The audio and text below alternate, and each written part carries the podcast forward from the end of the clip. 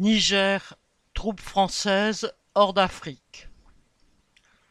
Plus de deux mois après le coup d'État au Niger, la France a commencé à retirer ses 1500 militaires stationnés sur place, comme l'exigeait le pouvoir putschiste.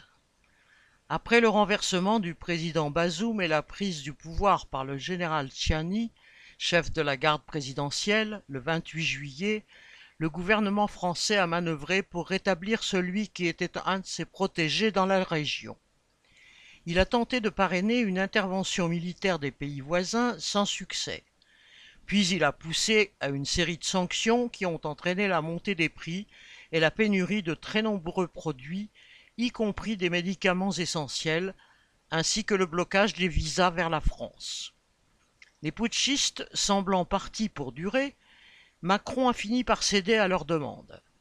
Après toute une mise en scène, l'ambassadeur français a finalement quitté le pays le 27 septembre et les troupes françaises devraient faire de même d'ici la fin de l'année. Pour l'armée française, ce départ fait suite à celui du Mali en août 2022, puis du Burkina Faso en février dernier, à chaque fois suite au renversement des dirigeants alliés de l'impérialisme français.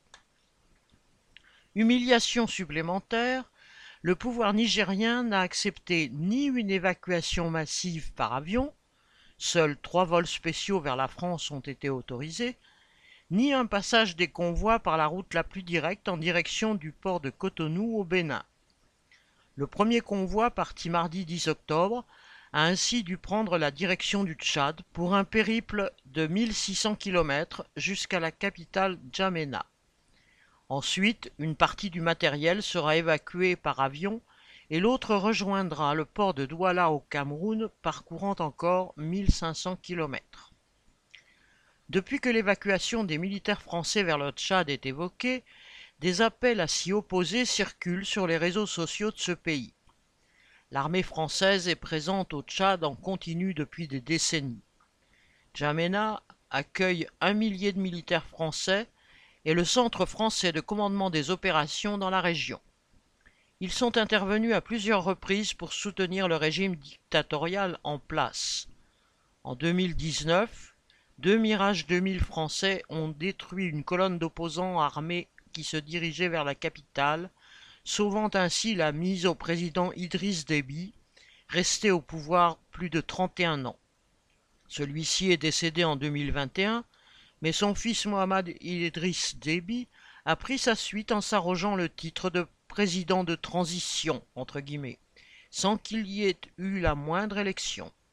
Cela n'a pas empêché Macron d'adouber le fils dès les funérailles du père. Cependant, la protection de l'ancienne puissance coloniale ne semble plus une assurance aussi efficace qu'autrefois pour les dictateurs. Alors, après le Mali, le Burkina Faso et le Niger, le Tchad serait-il le prochain sur la liste? Lucas Pizet